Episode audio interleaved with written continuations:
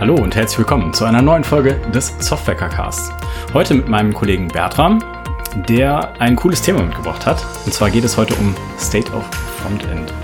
Ein sehr ambitionierter Themenschwerpunkt, ähm, in dem wir jetzt dann erstmal reinsteigen werden. So, Bertram, wie wäre es denn, wenn du dich einmal vorstellen würdest? Hallo und schön, dass ich da sein kann. Bertram heiße ich. Ich bin seit knapp dreieinhalb Jahren bei der CodeCentric unterwegs und beschäftige mich äh, sehr viel mit Webanwendungen und wie man die performant und schnell hinbekommt, gern in der Cloud und bin in letzter Zeit einfach sehr viel im Frontend unterwegs.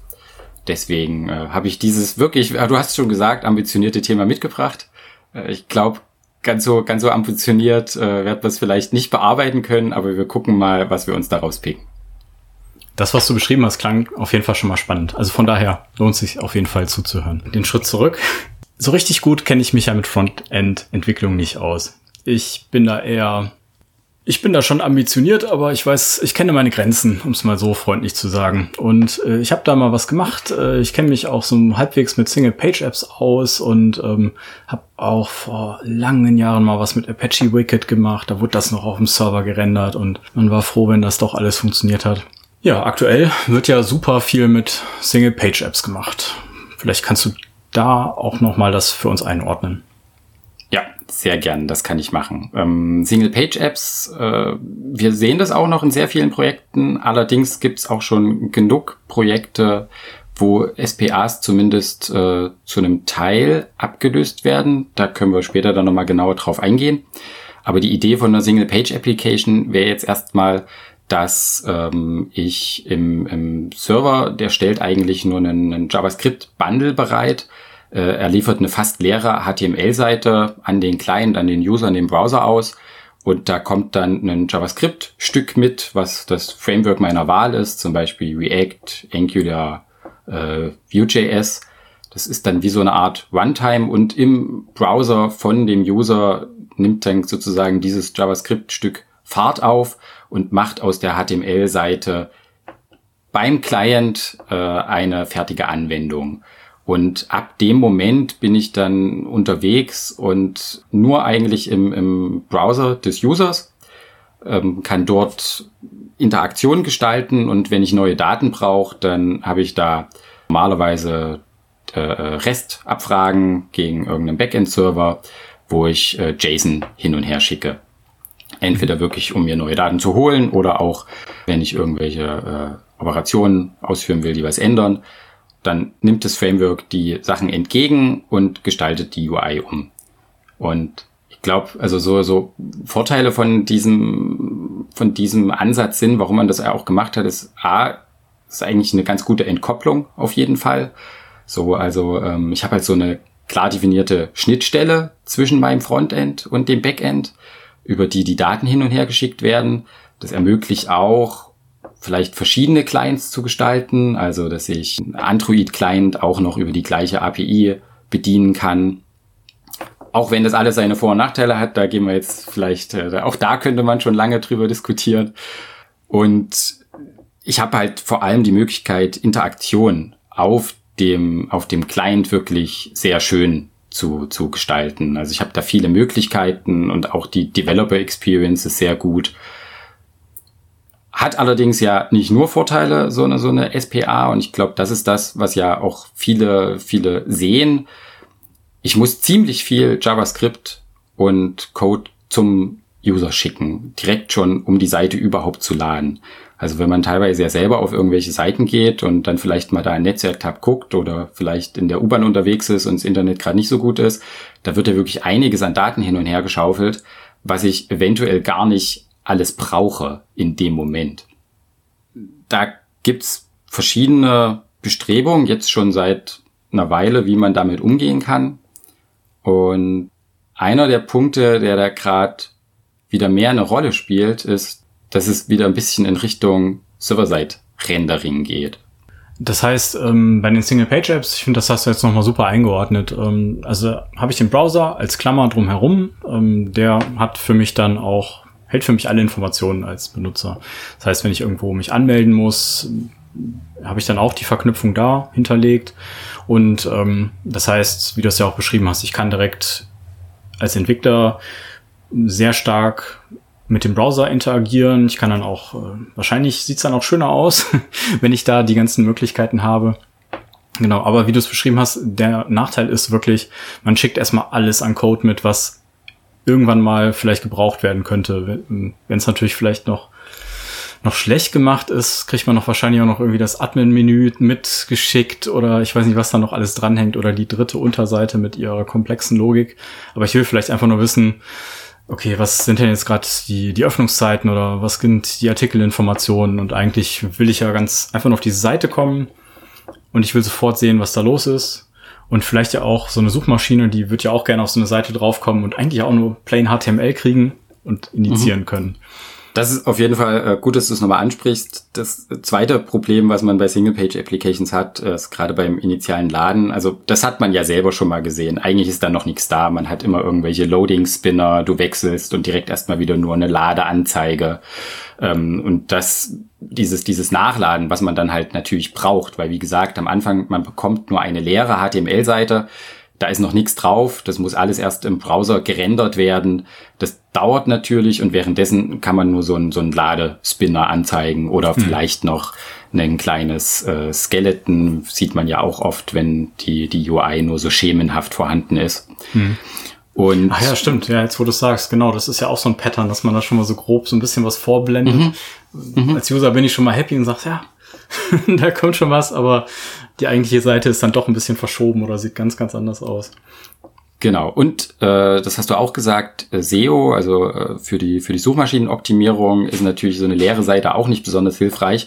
Das ist allerdings alles schon viel besser geworden. Also auch äh, ein, ein Google Crawler wertet JavaScript mittlerweile aus. Mhm. Es ist aber trotzdem an und für sich besser rein theoretisch oder wenn ich schon mal eine HTML-Seite ausliefer, in der auch wirklich die Sachen schon fertig drinstehen, fertiger HTML-Code. Und das ist ja auch so dieser, dieser Gedanke, also früher hat man das auch gemacht, äh, früher in Anführungsstrichen, da war jetzt auch nicht alles besser, man macht es jetzt nicht genau wie früher.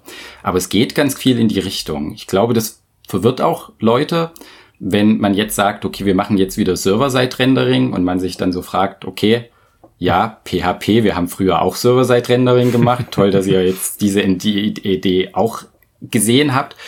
Aber wenn man in dem Kontext von jetzt React, Vue, Angular, äh, gibt für alle äh, diese Frameworks da entsprechende Möglichkeiten. Wenn man da jetzt von Server-Side-Rendering spricht, meint man eigentlich ein bisschen was anderes.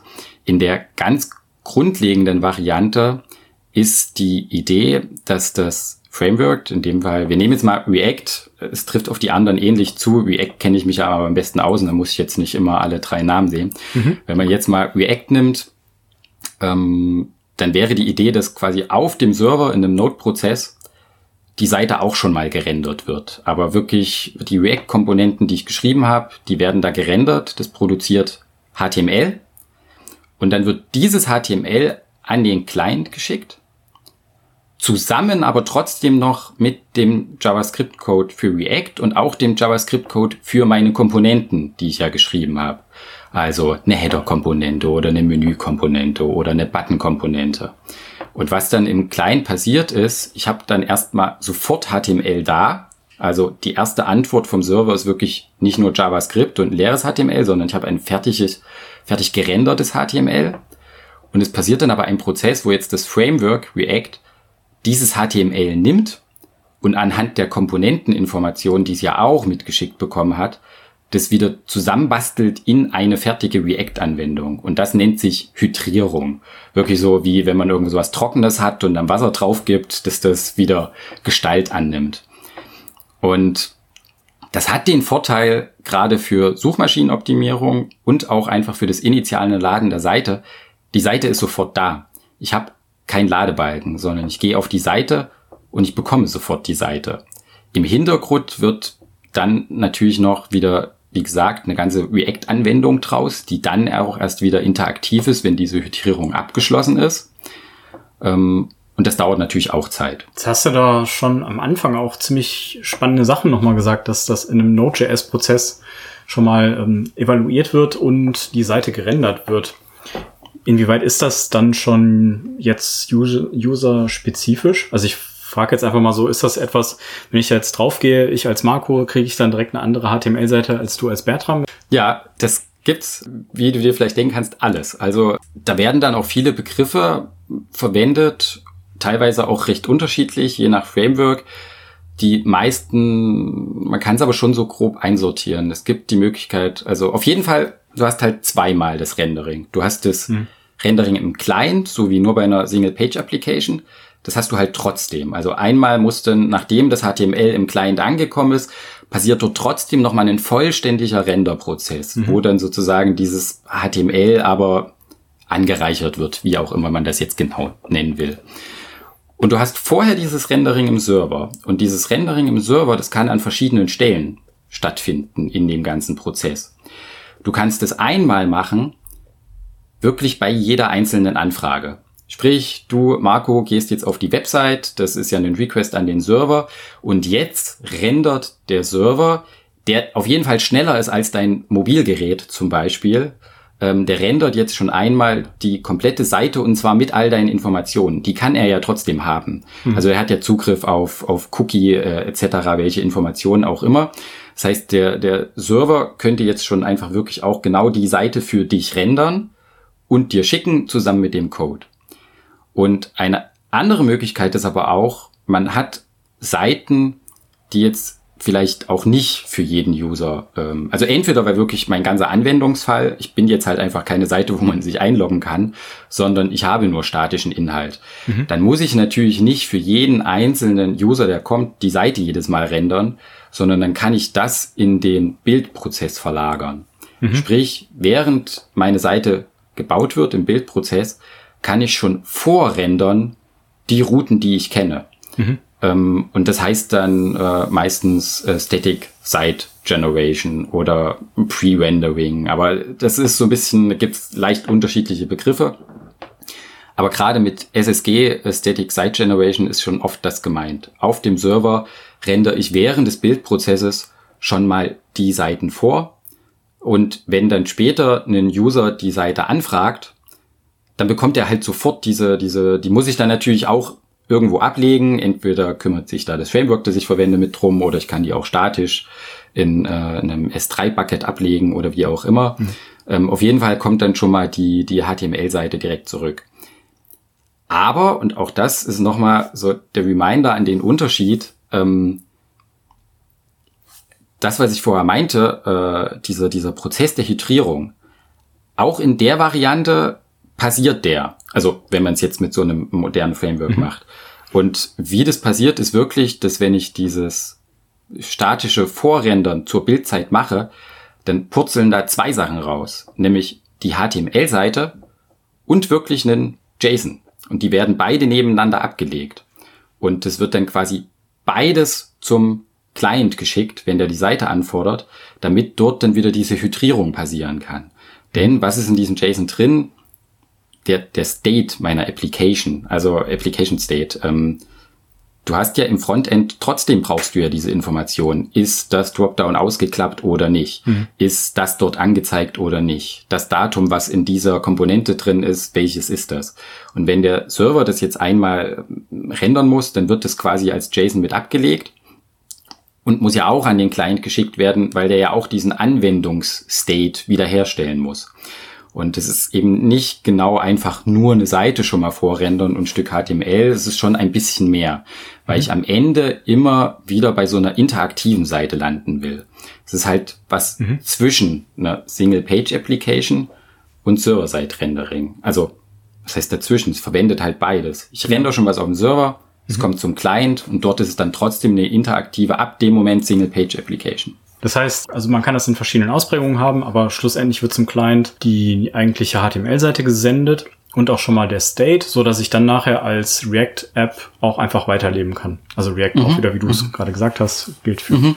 mhm. für die anderen Frontends auch, so dass ich dann ab diesem Moment dann auch einfach die Vorteile von einer Single-Page-App dann auch wieder komplett zum Tragen habe. Das heißt, ich muss dann, wenn du Single, wenn du Server-Side-Rendering und so weiter anführst, äh, hast jetzt gerade mal PHP als Beispiel genannt, da ich mir auch so, oh Gott, aber wenn ich jetzt dann doch wieder alles nochmal hin und her schicke, das, gut, das ist aber genau nicht der Fall, sondern man hat dann weiterhin die Vorteile. Unterscheidet sich das nachher denn noch äh, weit? Ja, das ist halt der Punkt. Wie, wie alles bringt's Vor- und Nachteile mit sich und es bringt auch eine Komplexität mit sich, nämlich nach dem initialen Request verhält sich das dann auf einmal anders. Das ist auch als Entwickler ähm, oder Entwicklerin, wenn man mit so einer Anwendung arbeitet, muss man da erstmal ein bisschen auch, auch nachdenken. Als ich das erste Mal damit zu tun hatte, äh, musste ich mir da auch erstmal mich ein bisschen reinfuchsen, weil du, du gehst auf eine Website und lädst die jetzt und dann bekommst du halt wirklich in der Response HTML zurück und JSON. Das JSON ist in dem Fall in dem HTML-Dokument eingebettet, aber ist, da kommt trotzdem das JSON mit. Und wenn ich jetzt aber dann in diesem Single-Page-Application-Modus bin und zum Beispiel auf eine zweite Seite wechsle und wieder zu der ersten Seite zurück, ab dann diese Requests, die fragen dann nur noch JSON an, weil ich dann ja in diesem hydrierten Single-Page-Application-Modus bin. Dann werden trotzdem noch Anfragen an den Server gestellt, aber der Server antwortet nicht mehr mit der vollständigen HTML-Seite und dem State, den ich brauche, sondern er antwortet dann nur noch mit diesem JSON-Schnipsel.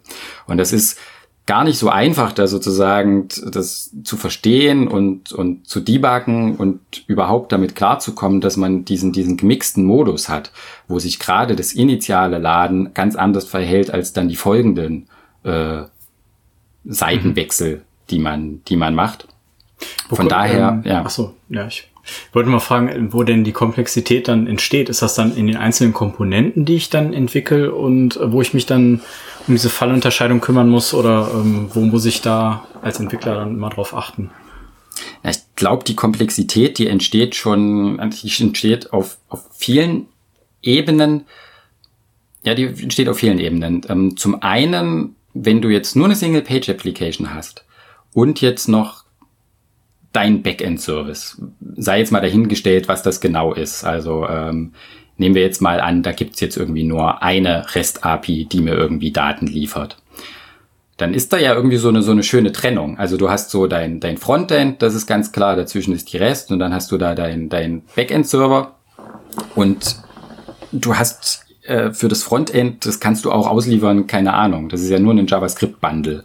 Das kann man auch über einen S3-Bucket ausliefern oder einfach statisch zur Verfügung stellen. Und in dem Moment, wo du jetzt aber Server-Side-Rendering hast, hast du ja noch eine Komponente dazwischen.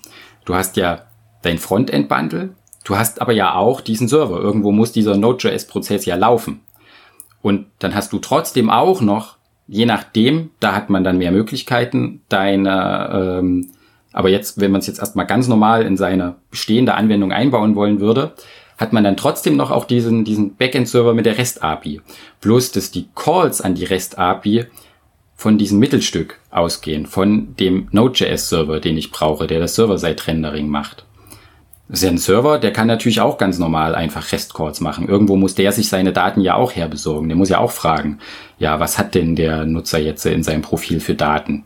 Mhm. Und das heißt, du hast da einfach Komplexität, weil du schon alleine einfach eine Instanz, also du hast mehr Infrastruktur, du hast da halt einen Node-Prozess, der muss irgendwo laufen und du hast aber auch in deiner tatsächlichen Anwendung mehr Komplexität, weil das jede Komponente auf dem Server und auf dem Client gerendert werden muss.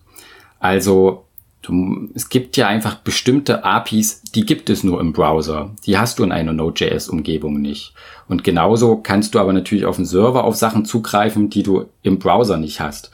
Aber deine Komponente, wird ja potenziell in beiden Umgebungen gerendert. Das heißt, man muss auch ein bisschen aufpassen, wie man die gestaltet, dass das funktioniert.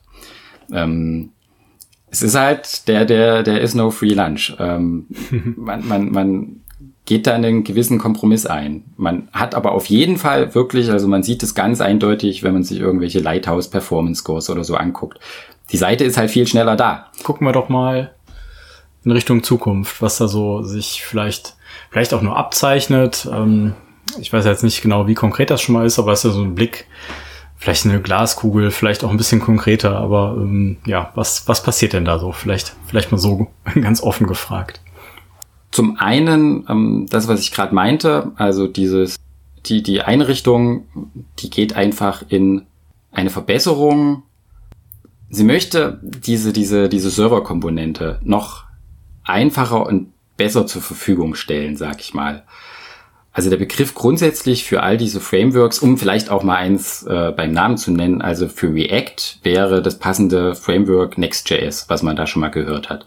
Next.js ist das Framework, was es mir erlaubt, für meine äh, React-Anwendung auch Server-Side-Rendering, Static-Side-Generation, die Sachen, über die wir gesprochen haben, zur Verfügung zu stellen. Mhm. Und diese Frameworks, die gibt es bisschen unterschiedliche Namen für. Meistens, äh, oft fällt da jetzt immer so der Begriff Meta-Framework weil sie oft so ein Framework für ein Framework sind. Also React, Vue.js, Angular sind ja schon Frameworks, aber da gibt's halt jeweilige Gegenstücke, die für React ist es Next, für Vue ist es Next äh, mit einem U statt einem E. Das sind aber immer diese Frameworks, die dieses drumherum zur Verfügung stellen. Server-Side-Rendering, Static-Side-Generation. Und die werden gerade naja, immer, immer besser, immer komplexer. Das ist halt, da kann man sich wahrscheinlich drüber streiten.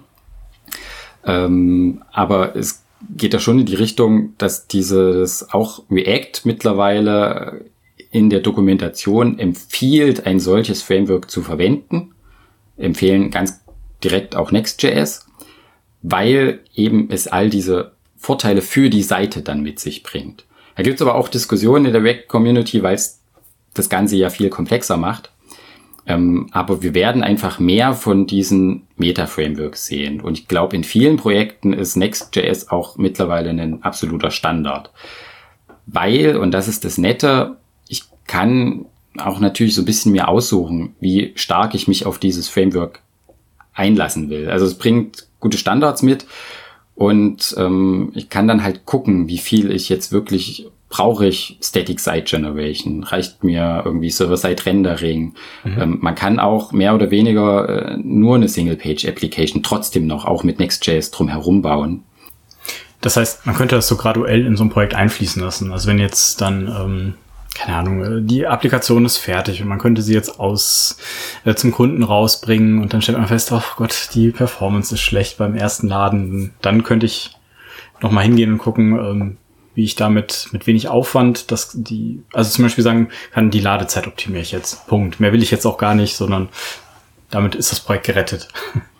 Ja, ich weiß gar nicht, wie es jetzt wäre, wenn man jetzt schon einfach eine reine React-Anwendung hat. Also hat man ja eigentlich eh nicht, sondern dann hat man ja vermutlich mit Create React Apps und Wrapper drumrum. Also React selbst ist ja nur erstmal eine, eine, eine Library und nicht schon ein Framework. Das heißt, irgendein bisschen mehr hat man auf jeden Fall.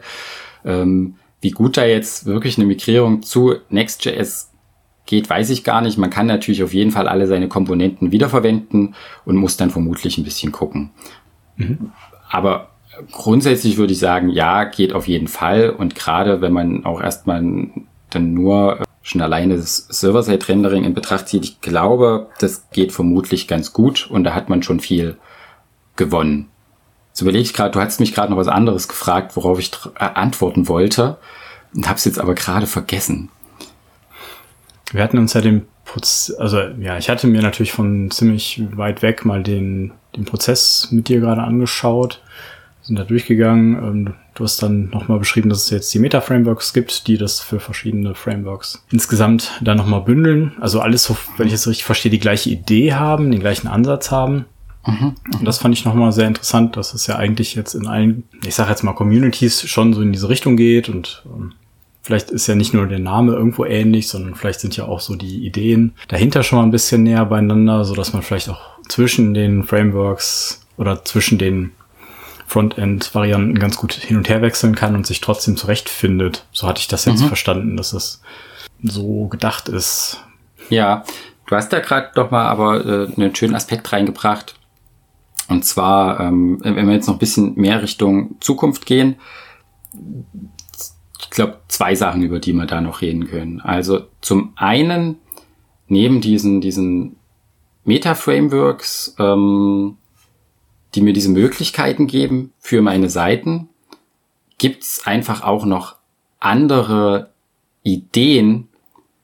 Ähm, die Performance verbessern kann, meinst du? Ja. Also der Punkt war doch, wir hatten, du hast das schon mal kurz angesprochen, es ging um Meta-Frameworks und da hattest du jetzt die Next und Next.js äh, soweit angesprochen, die, die adressieren sowohl die ganzen Aspekte rund um Server-Side-Rendering Genau. Äh, und so weiter. Ähm, bei den Meta-Frameworks ein was, was man da auch noch so ein bisschen ähm, berücksichtigen muss, ist, auch die, wie immer, machen jetzt noch nicht alles perfekt. Das Problem äh, an der Stelle ist, ich bekomme ja am Anfang, ich hatte den Prozess beschrieben, so eine HTML-Seite mit Application State und ich habe dann aber noch diese, diese Hydrierung. Und diese Hydrierung ist ja, da muss nochmal auf dem Client genau die gleiche Anwendung in ihrer volle, vollständigen Gänze, so ist es gerade meistens gelöst, gerendert werden und das Ganze so ein bisschen zusammengebastelt. Und das ist ein ziemlich aufwendiger Prozess und vor allem ist das dann so ein bisschen für den User, gerade wenn man jetzt in die Richtung geht, ich bin auf einem mobilen Endgerät unterwegs und vielleicht ist gerade meine Internetverbindung auch nicht die allerbeste, dann sehe ich schon eine Seite, die ist aber noch gar nicht interaktiv. Sprich, ich klicke zum Beispiel auf irgendeinen Button drauf, aber der Button ist im Moment einfach nur das HTML-Element, was halt gekommen ist. Aber das ganze JavaScript ist noch gar nicht vollständig geladen und hat den noch gar nicht interaktiv gemacht.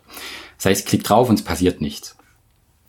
Ähm, und je größer meine Anwendung wird, je mehr Features ich einbaue, schon so auf der ersten Seite, sag ich mal, und ich glaube, so Seiten tendieren normalerweise dazu, dass eher mehr Features draufkommen als weniger, desto mehr JavaScript muss dann trotzdem wieder geladen werden ähm, für, für die Seite. Klar, ich habe dann schon dieses HTML, um was zu sehen, aber das ist ja so ein bisschen, ist ja so ein bisschen fake, weil es noch nicht interaktiv ist. Mhm.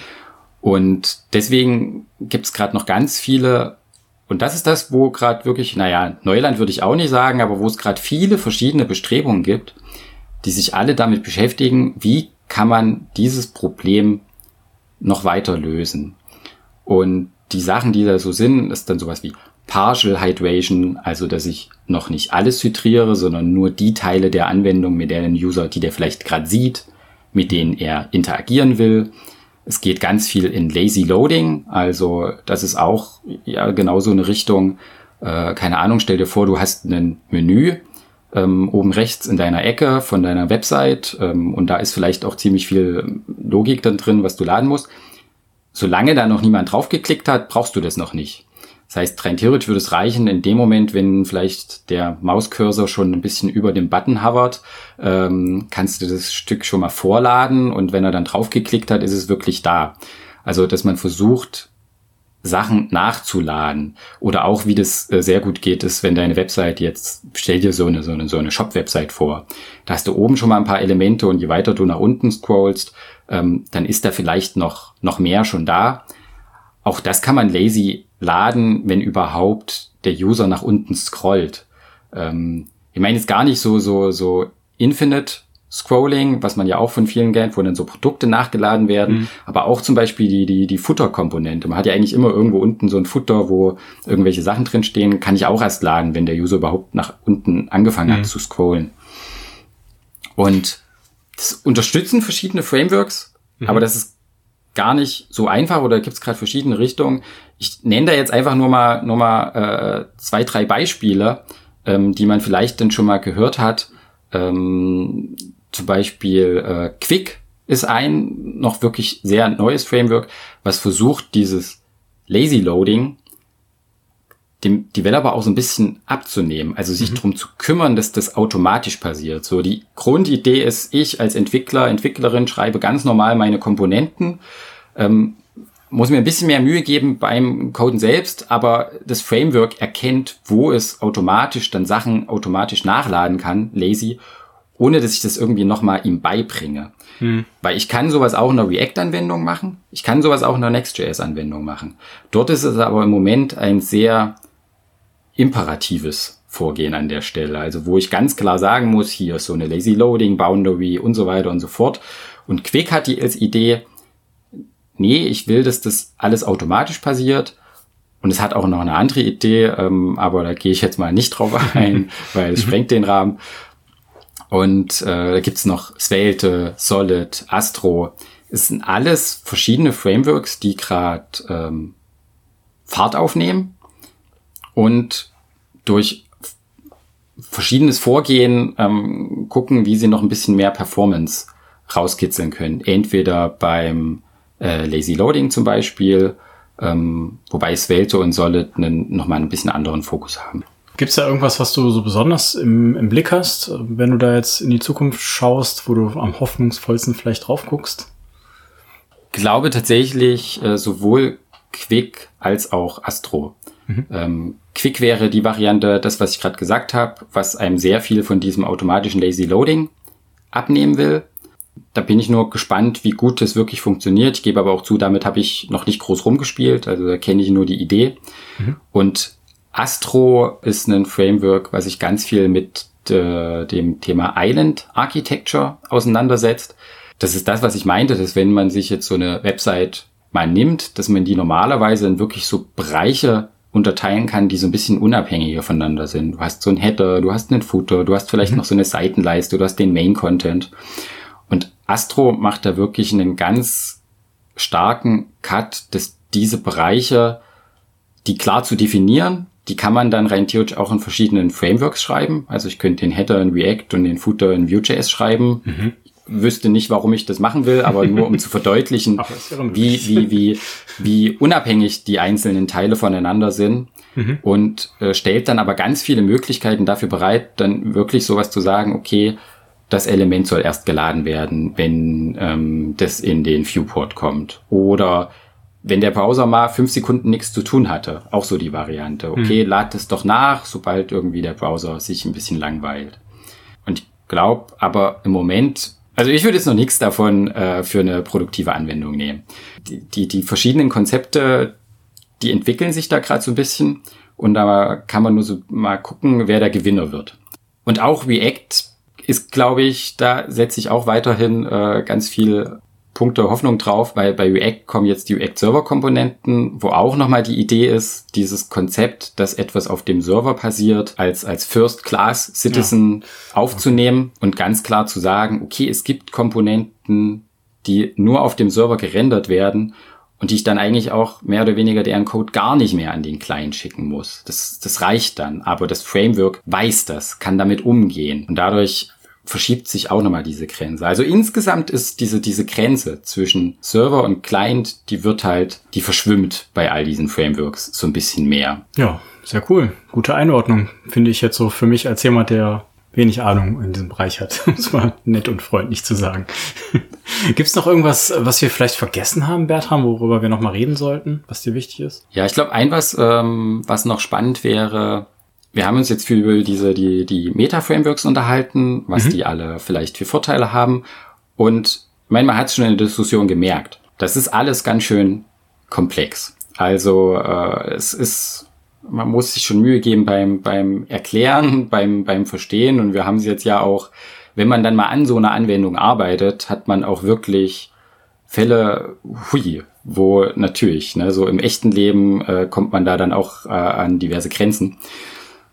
Und deswegen gibt's gerade noch eine, na, Gegenrichtung möchte ich nicht nennen, aber eine, eine vielleicht zweite Strömung, die sich so ein bisschen die Frage stellt, warum ist das eigentlich alles so kompliziert und muss das alles so kompliziert sein? Die beiden bekanntesten Vertreter, da sind Hotwire und HTMX. Und gerade HTMX nimmt gerade sehr viel Fahrt auf. Ähm, das ist gerade, glaube ich, auch als, als eines der 20 Projekte in so dieses GitHub Accelerator Programm aufgenommen worden, wo so Open Source Programme so ein bisschen Funding bekommen. Und HTMX, die Idee ist, sehr platt gesagt wäre die Idee, ich will kein JavaScript schreiben.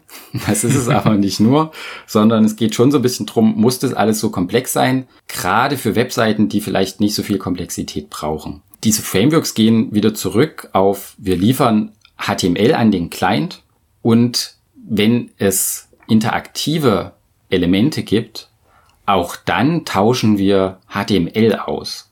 Also der Server ist ganz stark im Vordergrund.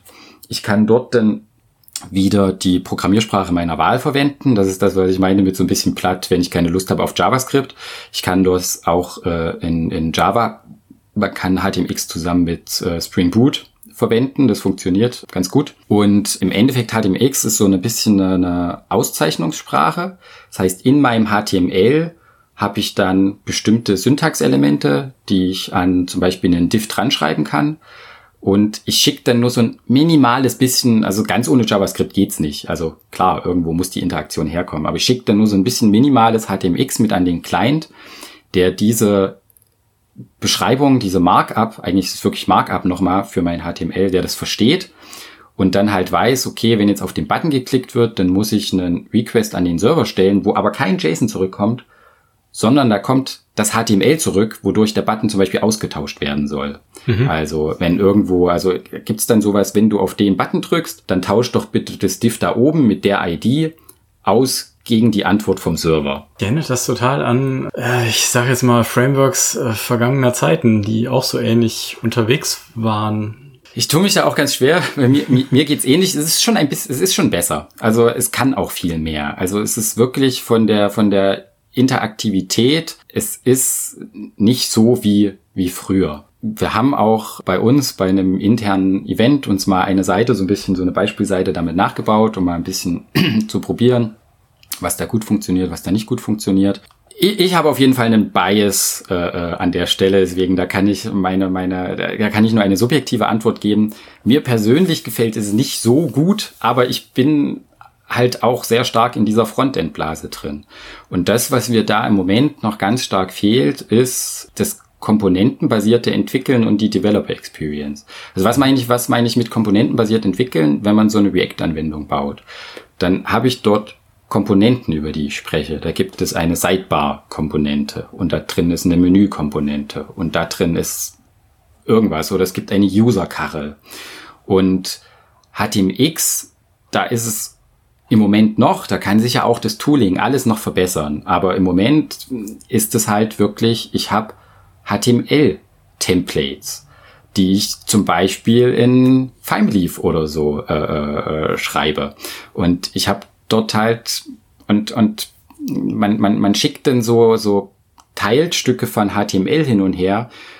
Es ist mir uns da noch sehr schwer gefallen, wie man die jetzt irgendwie sinnvoll verwaltet und da auf dem Server noch den, den Überblick irgendwie mhm. darüber hat. Weil ich muss ja dann schon so wie so Controller schreiben, wenn ich eine Anfrage dafür bekomme, dann sticke doch dieses, rendere dieses Partial Template und schick's irgendwie zurück. Ach so, okay. Auf dieser Ebene bewegt man sich da gerade noch. Das heißt, ähm, die Serverseite ist gar nicht so richtig äh, toolingmäßig erschlossen.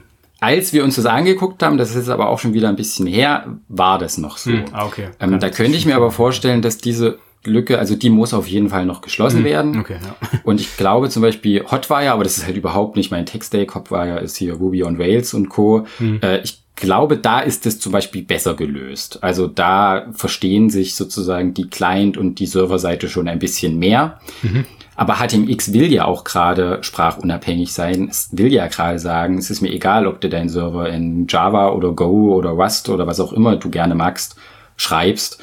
Es ist okay, aber es verwendet dann halt Templates und ich muss irgendwie diese Templates organisieren und ich muss halt die Antworten schreiben für die Anfragen. Also HTMX spezifiziert halt, so sieht meine API aus und dann muss ich da halt auch schreiben, okay, wenn so eine Anfrage kommt, muss ich das zurückliefern. Aber es ist trotzdem so, HTMX, das meinte ich so ein bisschen mit zweite Strömung, HTMX holt, glaube ich, und das ist auch okay, HTMX holt ganz viele Backend-Entwickler ab. Ähm, und es geht mir jetzt ja gar nicht drum, irgendwie um unbedingt in Lager einzuteilen, aber ähm, das, was ich so mitbekomme in, in meiner Community-Blase, ist, dass gerade Leute, die viele Backend arbeiten, die, also ist, Frontend ist halt gerade wirklich kompliziert. Also das ist das, worüber wir uns unterhalten haben jetzt ja am Anfang. Das ist ja alles nicht einfach zu verstehen. Wenn man da mal in so ein Frontend-Projekt reinguckt, hat man da wirklich richtig viel Tooling drin, ähm, einen extrem hohen Grad an Komplexität, den man ja irgendwie verstehen muss und wo man sich wirklich zu Recht ja auch so ein bisschen fragt, muss es wirklich so kompliziert sein? ähm, für das, was wir erreichen wollen. Und HTMX ist erstmal auf dem Papier ein viel einfacher, klarerer Ansatz, der halt Webstandards bedient. Mhm. Der, also HTMX heißt auch so, ähm, weil es dieses äh, Hypermedia-Konzept wirklich, also so ein bisschen ausweitet auf die eigentliche HTML-Seite. Und das, das verstehe ich schon, diesen, diesen, diesen Wunsch oder Bedarf, da an einer Variante die an der Stelle einfacher ist. Ob es das halt wirklich hält, weiß ich nicht, wird sich zeigen. Ich glaube, es könnte wirklich ein guter Ansatz sein für, ich sag mal so, äh, vielleicht so eine, so eine Backoffice-Anwendung. Also ob es jetzt wirklich man das in voller Gänze nehmen kann, aber das ist gerade wirklich sehr subjektiv meine Meinung, ähm, ob man das wirklich nehmen kann, äh, gut für eine Anwendung, die an den User geht, die auf mobilen Endgeräten, die sehr unterschiedlich funktionieren muss, die auf einem kleinen Handy und einem großen Handy gut aussehen muss, äh, etc. pp. Und dann auch verschiedene Anwendungen, also Anforderungen hat, wie die Interaktion auf verschiedenen Viewports ist. Aber für eine Backoffice-Anwendung, die ich sozusagen die eigentlich nur interne Mitarbeiter sehen, die das vermutlich auch alle äh, auf einem Desktop sich angucken. Hm. Ähm, da kann das wirklich ein, ein guter Ansatz sein, um mit einem viel kleineren Framework, sage ich mal, da sehr gute Ergebnisse zu erzielen. Ja, äh, jetzt hast du neben HTMX, hattest du gerade noch ein anderes äh, Hotwire. Hotwire. Ist das nicht, äh, weil du auch gesagt hast, aus der Ruby on Rails Ecke, da hat ich noch so ein bisschen in meinem Hinterkopf gekramt, ist das nicht von dem DHH mhm. Ähm, mhm. propagiert? Basecamp, ja. Ah, ja. genau. Okay, das heißt, da könnte man schon davon ausgehen, dass es äh, für Rails ziemlich stark äh, ausgerichtet ist, dass man das da sehr gut nutzen kann und sich vielleicht auch gut in diesen ganzen ähm, die ganzen Prozesse von dem Scaffolding und was da so alles möglich ist, so integriert. Ja, genau, das meinte ich. Also das Hotwire ja. ist, glaube ich, in diesem Tech-Stack wirklich schon gut integriert. Und wenn es eine ähnlich gute Integration für HTMX gibt, ich glaube, mhm. dann kann man, also HTMX, aber zum Beispiel wirklich mit Spring Boot, ich weiß es nicht. Dann kann man, glaube ich, langsam drüber, drüber äh, sich unterhalten, ähm, was man da, äh, dass man das tatsächlich nehmen kann. Das ist was, aber das verfolge ich eher, weil ich da die Entwicklung mitbekommen will. Mich juckt's nicht mega an den Fingern, das äh, auszuprobieren nochmal. Ja, cool. Dann haben wir auch den, den Blick in die Zukunft, glaube ich, einmal so, den wir uns vorgenommen haben. Für den mhm. sehr kleinen Aspekt. Mhm. haben wir dann, glaube ich, einmal geschafft, ne? Dann mhm. Ist doch, glaube ich, diesmal auch nichts übergeblieben. Bertram, ich danke dir. Ich danke dir für deine Zeit. Fand ich cool, dass du dir die Zeit genommen hast. Ja, sehr gern. Äh, ich freue mich, dass ich hier sein konnte. Ich hoffe, ich habe mir äh, nicht zu viel für Verwirrung gestiftet, sondern konnte auch ein paar Sachen erklären. Und äh, äh, ja, ich wünsche dir noch einen schönen Tag. Wünsche dir auch, Bertram. Wenn du weitere Themen hast oder so und sich das weiterentwickelt, dann machen wir natürlich auch nochmal eine Folge, ne? Sehr gern. Mach's gut. Ciao. Tschüss.